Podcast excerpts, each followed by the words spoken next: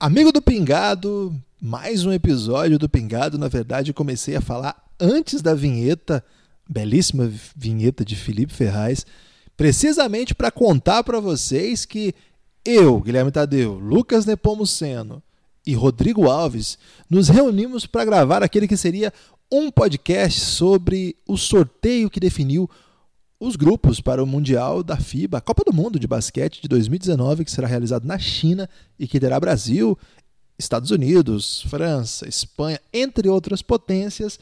Evidentemente, nos reunimos para fazer esse podcast e, como somos adultos que não podemos ver um assunto de seleção brasileira e basquete na mesma frase, no mesmo podcast, nos empolgamos, falamos demais e produzimos conteúdo é, suficiente para uma série inteira que será, claro, integralmente disponibilizada aqui no feed do Pingado hoje, sexta-feira, amanhã, oh, desculpa, hoje, quarta-feira, amanhã, quinta-feira, depois na sexta e no sábado. Isso mesmo, quatro dias seguidos de Pingado especial Copa do Mundo, uma série em quatro episódios que na verdade era para ser um podcast só, mas como ficou muito grande, nós separamos aí para melhor lhe atender e também para criar uma expectativa. Chega, falei demais, hora da vinheta de Felipe Ferraz.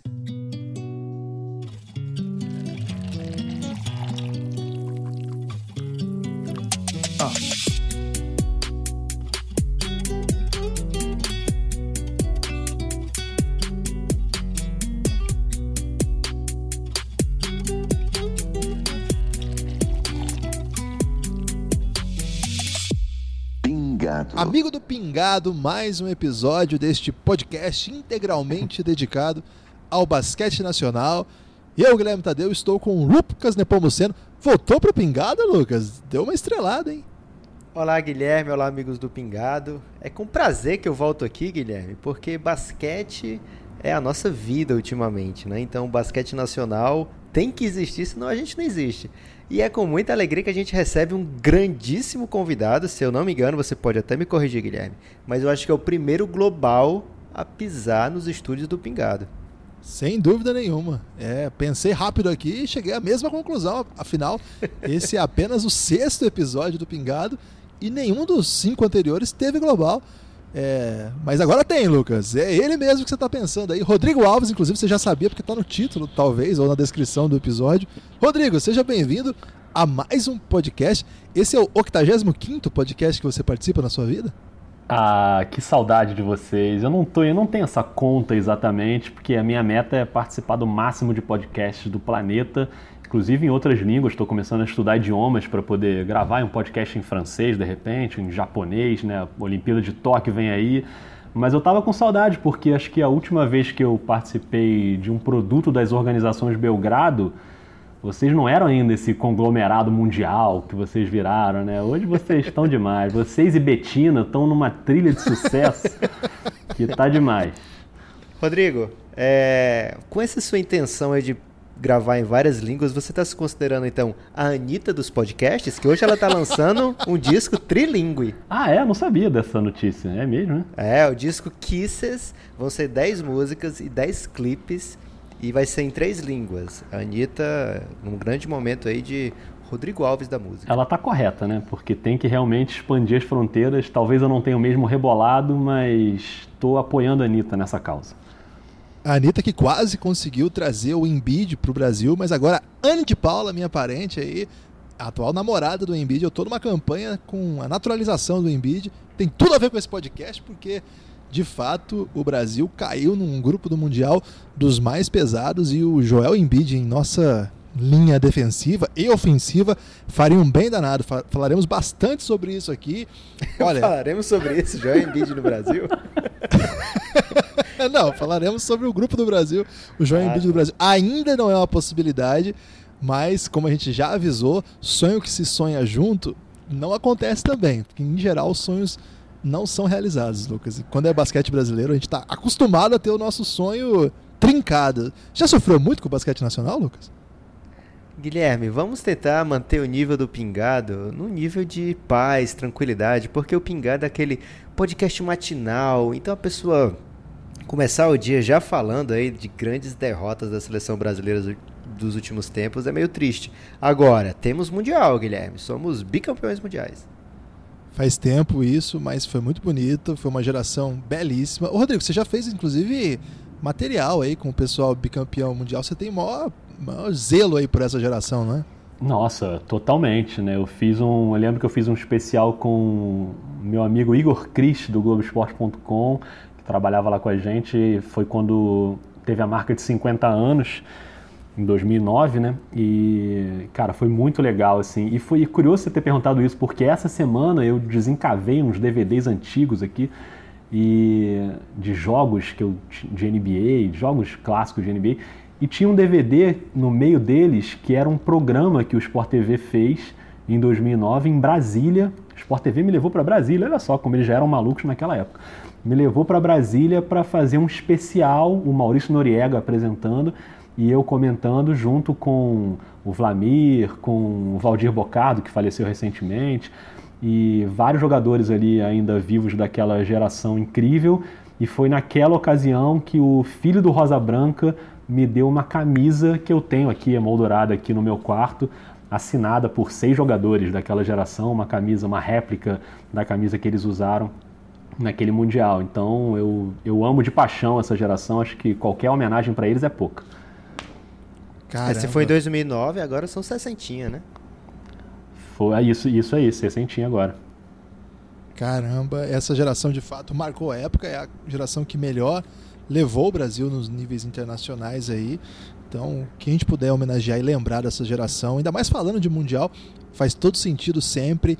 Agora nós preparamos esse programa para falar do atual. Para falar mundial. do Tri, né, Guilherme? Exatamente. A busca do tri aí do Brasil, que infelizmente vai ser um pouquinho mais difícil, mas é, sonho que se sonha junto não se concretiza. Então, quando a gente vai falar de basquete nacional aqui no Pingado, a gente tem que projetar sempre os níveis de competição possível.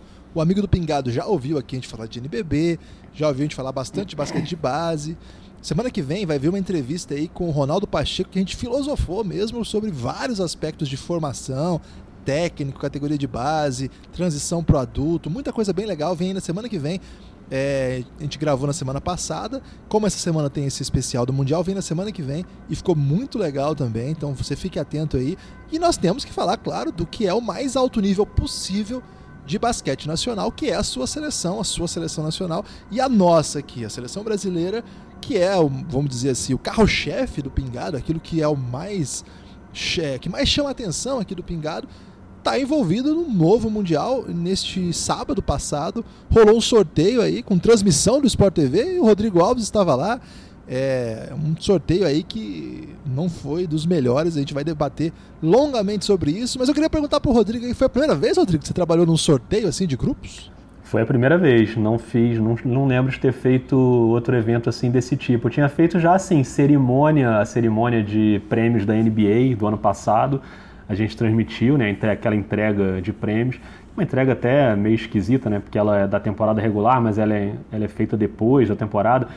Mas sorteio foi a primeira vez. Foi legal fazer, cara, mas é muito difícil, sabia? A transmissão em si, ela é fácil porque ela é bem controlada, mas a pesquisa para transmissão, olha, foi uma das mais difíceis que eu já fiz, assim, porque é muita seleção, você tem que estar preparado para falar de todas, né? Porque qualquer momento você pode, qualquer seleção ali podia, né, cair no grupo do Brasil, não qualquer, que já tinha uma coisa mais direcionada, mas em algum momento podia cruzar com o Brasil, então era relevante falar. Então foi uma pesquisa bem difícil, assim. Eu lembro que de sexta para sábado eu dormi uma hora e meia e a transmissão era muito cedo, né? Foi sábado, 8 da manhã, mas foi legal, cara, foi legal de fazer. O sorteio que não foi nada legal, né? É, Você não gostou não do Yao Ming e o Kobe Bryant, aquela grande encenação? É, eu gostei do Yao Ming, gostei do Kobe Bryant, mas quando o Kobe Bryant começou a enfiar a mão na cumbuca ali, aí ferrou pra gente, né? Ficou ruim, né? Ô Lucas, você falou encenação aí, você tá querendo é, insinuar que as bolinhas estavam quentes? Não, pô, você não viu o Yao Ming tomando a taça e saiu correndo lá? Ah, você tá falando dessa encenação. Eu pensei que é, da encenação. Sido... É porque o sorteio todo ficou com uma grande suspeição e já começamos agora a falar dos grupos. Porque o grupo da China ficou uma palhaçada, vamos falar a verdade aqui. A gente está falando de um monte de time muito duro, muito complicado, e vai ter grupo, a gente vai comentar aqui. E o grupo da China, gente, Costa do Marfim, Polônia, Venezuela e China, Ô Lucas, é, eu sei que você é um cara que só comenta com muito rigor analítico, com muita seriedade, mas será que não tem alguma coisa esquisita nesse sorteio, não? Ah, Guilherme, difícil falar, né? Porque eu acho que o que acontece é que eles eram o cabeça de chave, então o cabeça de chave já era fraco. É, então você troca, por exemplo, Venezuela por Brasil, pô, Venezuela ficou à frente do Brasil na, nas eliminatórias. É, Costa Palavras do Marfim. Costa do Marfim você podia trocar o quê? Pela Nigéria, de repente? Mas não faz tanta diferença. Então, o que a, sorte que eles deram, vamos dizer assim, foi a Polônia, né? Que a Polônia não é dos mais fortes europeus que podia cair por ali, mas também não deixa de ser um time forte. Para passar pelas eliminatórias europeias, você teve que fazer alguma coisa por ali, né? É, foi beneficiado, talvez, por alguns times não poderem levar. Eu não lembro qual era o grupo que a Polônia estava agora, nesse momento, o grupo europeu que eles pegaram, mas algumas equipes não podiam levar realmente seus melhores jogadores. E a Polônia, por ter apenas o Marcin Gortá na NBA, talvez tenha conseguido deixar os seus principais jogadores em quadra. Mas eu acho que é isso, Guilherme. É, o fato de ser um cabeça de chave fraco que, a, que permite que o grupo, quando a gente vê todo o sorteio, seja fraco. Mas, como eu falei, Venezuela estava num, num pote ali junto com o Brasil e outras seleções praticamente do mesmo nível. E a Polônia foi a grande sorte, digamos assim. Poderia ter sido a Rússia, né? E seria mais difícil. É, o que é. eu acho que aconteceu aí é que, por exemplo, é claro, assim, o, já era o único grupo que o cabeça de chave não era uma potência do basquete mundial. A China é a trigésima do ranking da FIBA, então, por ser país sede, ela estava ali no grupo A. É, o Lucas falou da Nigéria, por exemplo. A Nigéria não poderia cair no grupo da China, porque a Nigéria só preencheria B, D, F ou H, que nem o Brasil, né? Então, ah, tá. é, o que aconteceu foi o seguinte: as seleções africanas que poderiam cair no grupo da China, combinado previamente, já eram teoricamente mais fracas. Eram ali a Tunísia, é, é seleções da Ásia e da África ali, né? Se você pegar Irã, Tunísia, Jordânia, seleções que não estavam não estão no grupo da China, mas poderiam ter caído ali. Do outro lado, você tinha Nova Zelândia, você tinha Nigéria. Então, acho que a correlação de forças ficou meio prejudicada naquela combinação prévia de quais potes preencheriam quais grupos. Por isso, deu a entender que foi uma mãozinha ali para a China que já teria um grupo mais fácil, porque não ia bater de frente com nenhum dos cabeças de chave, ela ainda acabou pegando adversários teoricamente mais fracos, né? Mas também não acho que dá para dizer que é fraco e acho que não tem nenhuma garantia de que a China vai avançar, né? A China pode muito bem cair para Polônia e Venezuela de repente, é uma coisa possível de acontecer. É, a tendência é que a China fique fora. A China fez uma, uma eliminatória bem lamentável, assim.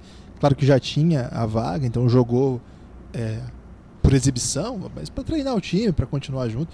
Mas é um time que joga muito mal é, não tem formado, né? Havia uma expectativa aí de que a China se tornasse um polo ali no, no na Ásia de, de, bons jogadores, mas acabou não se, não se é, confirmando essa hipótese, mesmo com toda a popularização. A China hoje é um dos maiores, acho que é o maior mercado da NBA fora dos Estados Unidos.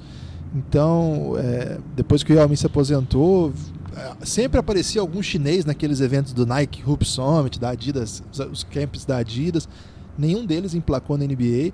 A liga chinesa é, grosseira, é grosseira de tão ruim, né? A gente tem acesso por conta do live basketball que passa, passou por, um, por anos os jogos. E é um jogo de americano, um contra um, os caras saem com médias tipo 60 pontos, 50 pontos de séries. Jimmy é, Fredette jogadores... é gênio por lá, né? É, é o Jimmy Fredette é um, é um ídolo é, chinês, então é, um, é, um, é uma é um país que não cuidou de produzir novos talentos, mesmo com toda a opulência financeira, com todo o investimento numa liga, né, que era para ser a CBA, imagina, é, que paga os melhores salários do mundo, né, para estrangeiros não NBA. A melhor liga que paga os melhores salários do mundo hoje, inclusive acima dos salários europeus, é a liga chinesa mas ela não conseguiu evoluir. Então, é, de fato, não é um time decente. É possível que ele seja eliminado sim, é até a lógica, a não ser que, sei lá, jogando em casa. Será que eles não estavam escondendo o jogo aí, Guilherme, eliminatórias? Pode ser que eles escondam também no, no, Mundial, viu, Lucas? É um grande mérito desses times esconder o jogo. Agora, a Polônia, a Polônia tem uma geração aí que era para ter sido boa lá atrás. O Brasil até enfrentou os poloneses naquele Mundial de, de Sub-19 que tinha o Raulzinho, o Bebê. E essa geração acabou também não, não mostrando muita coisa. Eu gosto muito do principal jogador deles atual, que é o Matheus Ponitka, que também estava naquela, naquela geração, que é o ala mais pontuador, assim. É, o time tem um, o Slaughter, que é naturalizado, que também joga. Eu acho que é uma seleção que, que tende. Não sei como é que tá a questão do Gortad, sinceramente eu não, não tenho ideia se ele vai poder comparecer ou é, não. Ele é free agent, eu acho que ele vai sim. E, e tem o, o, outro pivô que jogou pela Universidade de Gonzaga, Karnowski, que é grandão, domina, dominante pra caramba. É, eu acho que é, por ser um time europeu, numa chave contra é, Costa do Marfim, que sinceramente é, não, não deve ser uma, uma seleção muito imponente, é claro a força do grupo. E aí a Venezuela pinta como uma boa uma boa equipe de fora. Agora, Rodrigo, tem uma questão fundamental aqui, que eu já começo, ao comentar o grupo, já explicando para a galera, que é o seguinte. Estão em jogo, além das, do Mundial, que por si só é muito importante, eu não gosto muito dessa cultura que a gente tem da vaga, porque a gente nem presta atenção no Mundial e fica pensando na vaga olímpica, né? E, cara, o que tem de fundamental aqui é o Mundial. Nós estamos falando de uma Copa do Mundo, é a primeira vez que a Copa do Mundo é, vai ser disputada em, em, ano que não é. Primeira vez não, mas é a primeira vez em muito tempo que a Copa do Mundo vai ser disputada em um ano que não tem Mundial de futebol. É, a estratégia é de fato ser um Mundial isolado esse ano, para não concorrer com o futebol e com outras modalidades que também tinham a principal competição em anos de, de Copa do Mundo da, da FIFA. É, é, a primeira vez que tem uma eliminatória para isso, então por si só o campeonato é muito grande. Mas além disso, também é importante explicar, tem em jogo a classificação para as Olimpíadas. E a Venezuela, com boa oportunidade de classificação para a segunda fase, já joga um probleminha para o Brasil aí. Você tem é, acompanhado aí, Rodrigo, essa, essa, essa grande confusão que tem sido entender esse regulamento novo da FIBA? Você ficou mal-humorado com isso aí? Não, não fiquei mal-humorado, mas o meu cérebro já derreteu umas oito vezes desde que eu comecei a pensar nesse assunto. Porque, cara, é muito complicado, assim. Até para explicar aqui vai ser complicado. E eu concordo contigo que a gente tem que entrar pensando na Copa do Mundo, pensando no Mundial, pensando em se classificar, pensando em ir para a segunda fase. A segunda fase não é um mata-mata ainda, né? Os grupos se cruzam, formam novos grupos, e aí esses novos grupos também jogam entre si e você só não joga com o time do seu grupo que avançou junto com você. Então, por exemplo, é, o Brasil está no grupo F, ele avança junto com o grupo E que é o grupo dos Estados Unidos. Então, os dois primeiros colocados do grupo do Brasil avançam com os dois primeiros colocados do grupo E e eles formam um novo grupo de quatro. Os eliminados também avançam. Não sei se avançam é exatamente a palavra, mas eles também vão para um torneio, um torneio classificatório que vai definir do 17 ao 32 e último lugar. E por que, que esse torneio é importante? Que o pessoal já pensa, pô, mas vai jogar para que esse troço? Que se dane quem vai ser o 17. Mas é importante para definir uma ordem de países ali para essa classificação olímpica, né? Porque a classificação para a Olimpíada ela é decidida no Campeonato Mundial e nos pré-olímpicos mundiais. Só que quem vai para o pré-olímpico mundial, isso é decidido no Campeonato Mundial. Então começa por aí essa confusão. Só que não é uma lista, não é simplesmente assim, porque você pode falar, os sete primeiros do, da Copa do Mundo vão para a Olimpíada. Ok, mas não os sete primeiros de 1 a 7 os sete primeiros já respeitando a divisão por continente. E aí depois, Exatamente. os 16 seguintes se classificam para esse pré-olímpico, que são quatro pré-olímpicos, na verdade, são quatro torneios, mas também não é 16 em sequência, né? Também não são 16 em sequência. São 16 respeitando também a, a cota de cada continente, de cada grupo de continentes ali. E além disso, você ainda tem para cada um desses quatro torneios dois convites, né? dois wildcards, que são seleções que podem não necessariamente jogar a Copa do Mundo, mas podem ser chamadas. Por exemplo, uma Eslovênia, do Luka Doncic, que não jogou, não se classificou né, para a Copa do Mundo, mas pode ainda disputar uma vaga olímpica. Então, para o Brasil é importantíssimo brigar por cada jogo, ainda que a classificação para a segunda fase já esteja descartada, brigar porque você carrega os resultados da primeira fase para a segunda. Seja a segunda disputando ainda na briga pelo título mundial, seja a segunda nessa repescagem, que não dá para chamar de repescagem, porque repescagem geralmente alguém volta para disputa, né? Nesse aí ninguém volta mais. Você já vai disputar ali só para ver as posições, você vai jogar pescagem. duas partidas, é só uma pescagem. Exatamente. Aí você joga duas partidas, você não enfrenta a seleção que avançou do seu grupo, mas é, cara, eu tô realmente. Minha cabeça tá dando um nó com essa questão aí. É, porque Pro é... Brasil sair com vaga olímpica, ele tem que ser o segundo melhor das Américas. Ou o primeiro, né? Se for campeão, por exemplo. Isso. Mas é, pelo menos o segundo melhor. Então implicaria aí ninguém passar e o Brasil passar, né? Os Estados Unidos e o Brasil passarem de fase, Argentina e Venezuela Isso. e Canadá ficarem pelo caminho, já resolveria. E isso já complica de cara, né, Lucas? Porque nós temos um grupo que tem Polônia, Venezuela, China e Costa do Marfim, que é esse grupo A que a gente comentou. Eu tô botando já. fé na China, Guilherme. É, pra, pra dar certo isso que você falou, Lucas, vai ter que dar China e Polônia nesse grupo, ou Costa do Marfim incomodar. Eu acho que a Venezuela vai passar de fase e o Brasil vai ter que fazer mais do que passar de fase para conseguir a vaga olímpica direta. Convenhamos, é meio que um sonho achar que o Brasil, com é. a atual geração, vai. Você tá muito pessimista, Guilherme. É realismo. No, no, no nome disso é o nome disso é realismo, Lucas. Não sei se você está familiarizado com o conceito, já que você é um torcedor do Phoenix Suns que acha que o time teve uma dinastia. Agora, grupo B. Não é da de NBA, não, Guilherme. Perdão. O grupo B, que vai cruzar com esse grupo A aí, é, que tem sede em Wuhan. Você conhece Wuhan, Lucas? Não, mas eu sei que o Rodrigo já teve lá. Com certeza. É. Só pelo Google Earth. O Juan, o Juan jogou ontem pelo Flamengo, inclusive. tá encerrando grupo, a carreira. O grupo B tem a Rússia, a Argentina, a Coreia do Sul e a Nigéria. É, é um grupo mais forte que o primeiro, afinal tem duas equipes que costumam frequentar pódios aí, pelo menos nos últimos anos de competições FIBA. Estou falando, claro, de Rússia e Argentina. E tem a Nigéria, que pode ser um bom time. Lá durante a transmissão, você listou um time da Nigéria lá que deu um hashtag empolguei, hein, Rodrigão? Ah, e a culpa é sua, né? Porque você me mandou um print na véspera daquela transmissão, que foi aquele print é o símbolo da ducha de água fria na minha cabeça.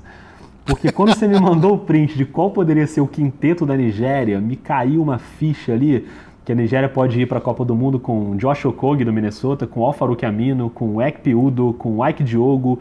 E aí eu falei, caramba, a Nigéria é capaz de atropelar o Brasil se ela cruzar o caminho do Brasil, por exemplo.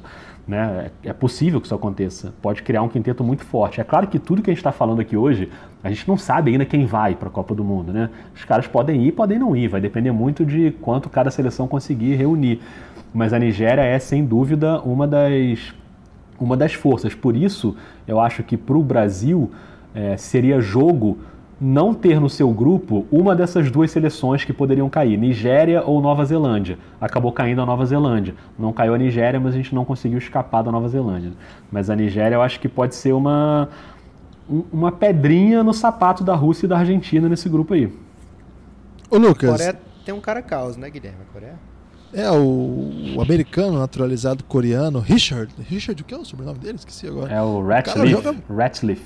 Ratcliffe, isso mesmo. A gente até pesquisou se ele era parente do Theo Ratcliffe é. e como a gente não achou informações, a gente perguntou para ele, Lucas, é, Rodrigo, e ele disse que não, que ele não era parente dele. é verdade essa história. Tá? Temos é. relações de camaradagem aí com, com é. Ratcliffe. E a gente falou, vem jogar no Brasil. Ele falou, e paga bem? Aí, opa, vem pra cá. Quanto você ganha aí? Aí ele falou o salário que ele ganhava, cara, e é um negócio gigantesco, é né? Mesmo. É legal acontecer isso. É, ele paga muito bem a Liga Coreana para estrangeiros. Ele, de fato, não tem nenhum vínculo com a Coreia, a não ser jogar lá e jogar muito bem. E aí naturalizaram ele. Isso, vamos deixar claro aqui, porque o nosso amigo ouvinte, amigo fã de basquete nacional, ele tem uma cultura é, um pouco conservadora nesse aspecto FIBA. Cara, FIBA é assim que funciona. É. Para naturalizar, eles naturalizam qualquer coisa mesmo. Então, é, eu lembro o caos que foi o debate sobre o Larry Taylor poder ou não ser convocado. Enquanto lá no, no, na, na, na, Espanha os caras estão naturalizando o Ibaka. Aqui a gente está debatendo se a gente naturaliza ou não o não. Larry. E lá eles escolhem, né? Será que eu levo o Mirotic ou o Ibaka dessa vez? é, só pode um, né? A FIBA é. teve que inventar essa regra, que só podia um. Porque, cara, é, é assim que funciona. Gostemos ou não, todos os times, mesmo europeus potentes, naturalizam jogadores e não é de hoje. Você vai lembrar, por exemplo, aquele time da, da Rússia, que a gente está falando da Rússia agora, que foi campeão euro, é, europeia dentro da Espanha, tinha como armador, inclusive que matou a bola do jogo, o J.R. Holden. Isso. Claro, é um cara que jogava anos na, na, na Rússia, tinha seus, seus vínculos a coisa foi cada vez mais tranquila, assim, foi meio que suavizando, flexibilizando.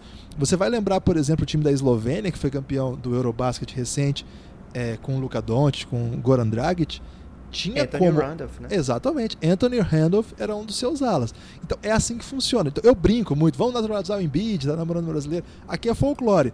Mas que o Brasil deveria, sem dúvida nenhuma, a minha opinião, claro, deveria se antenar com o que acontece no resto do mundo e buscar os melhores jogadores que atuam no país para entrar na sua seleção, me parece um passo básico de organização do que é o basquete hoje. Eu não entro nessa de não, temos que ser. Vai matar o jovem que está nascendo. Não vai matar ninguém. O Luca Doncic está na NBA muito bem, porque o Anthony Randolph estava jogando lá. A questão não é essa, é uma vaga só. As outras 11 são todas nossas para a gente colocar todos os jovens que a gente tiver. E a gente não tem, tanto que a gente vai levar um monte de cara com mais de 35 anos. Mas só estou dizendo isso para dizer assim: é, a Coreia tem esse jogador que é muito interessante, que é naturalizado, e se não tem ele, o time não vai para essa competição. É, e a atuação dele lá no, na eliminatória da, da FIBA Ásia era um negócio assim que era tipo 35 pontos, 18 rebotes. Eram umas coisas bem impressionantes assim. Agora, ô Lucas, o que, que você está achando aí dessa reformulação argentina? Você que acompanha basquete há tanto tempo quanto eu, você chegou a viver aquela época que todo mundo falava assim: não, a Argentina é boa, mas todo mundo é meio velho. Daqui a pouco o Brasil Não, vai era passá-los. assim. e tinha essa assim, não, isso aí que está acontecendo na Argentina é uma geração é, que veio por acaso, né? É uma geração que vai vir, que é essa é muito forte, depois disso acabou, né? Vai ser como era sempre, como era o Brasil, sempre melhor, o Brasil sempre à frente. E não é o que a gente tem visto, né, Guilherme? Tanto é que tá aí a Argentina agraciada com, com a sua. Como é que eu posso falar? Cabeça de chave, reconhecimento internacional por tudo que eles vêm, vêm fazendo, né? E jogador aonde? No Real Madrid, jogadores. É, dois no Real Madrid, se não me engano, né, Guilherme? Dois, isso. É, e também as competições sul-americanas normalmente nos vencendo aqui, né? Mesmo com os times brasileiros até investindo mais, muitas vezes, do que times argentinos. Eu não conheço bem os números, não quero falar isso aqui se é ou não mais investimento, mas o que a gente sabe, quando a gente assiste jogos de times argentinos, mesmo campeonato argentino, então é, esses campeonatos Liga das Américas e tal, a gente sempre vê um time muito organizado, né? Um time que joga é, de uma maneira interessante, joga de uma maneira inteligente. Tem casos de jogadores estrangeiros que saíram daqui para o Brasil, que aqui eles, daqui do Brasil, onde eles eram muito dominantes, chegaram na Argentina, não conseguiram repetir o tipo de atuação que tinha por aqui porque não quiseram seguir padrões táticos. Então, a gente vê que lá as coisas normalmente na base, né, aprende um tipo de jogo que é mais ligado ao basquete europeu, talvez, né? Então, talvez por isso na FIBA eles tenham sempre tirando essa vantagem em relação ao Brasil, mesmo que a gente tenha um país muito maior, eles têm conseguido formar os, maior, os melhores times. E é meio triste, né? A gente vê a Argentina nessa situação onde eles estão num grupo onde eles têm todas as chances de passar. É, e no grupo C também a gente vê o Porto Rico com uma chance muito grande de passar. E quando a gente olha para o Brasil, a gente fica meio naquela situação que o Rodrigo Alves estava na transmissão, né? Não, esse aqui talvez o Brasil vai perder para todo mundo. É, então, é, ao mesmo tempo que a gente reconhece coisas boas que vem acontecendo no basquete brasileiro, a gente tem que ficar se perguntando até quando, hein, Guilherme? E com essa reflexão aí de Lucas Nepomuceno, nós encerramos o primeiro episódio dessa sequência que a gente transformou em série, era para ser um podcast só, mas a gente transformou numa rápida série, não vou nem chamar de minissérie para não confundir o amigo lá do Café Belgrado com nossos projetos de debate sobre o Mundial de basquete, a Copa do Mundo desse ano. Estamos discutindo os grupos. Vamos continuar essa discussão sobre Argentina, Brasil e várias outras questões sobre esse Mundial no próximo episódio, nesta quinta-feira. Muito obrigado por quem ouviu esse podcast. Apoie o Café Belgrado, que é quem toca aqui o Pingado. cafébelgrado.com.br. Você pode apoiar a partir de R$ reais e ter acesso à série O Reinado, à série El Gringo tem também duas minisséries sobre a primeira sobre os jogadores que mais evoluíram na atual temporada da NBA e a outra é, o que a gente chama de All NBA é, a gente chama de BAM que é Ballot All NBA discutindo quais foram os principais jogadores da NBA a partir de cada posição o primeiro episódio está disponível lá no Café Belgrado a partir do segundo em diante dessas duas minisséries fechada para apoiadores. Apoie o Café Belgrado, nos ajude a continuar tocando esse projeto e você apoiar, diga assim: apoiei por causa do Pingado. Pingado.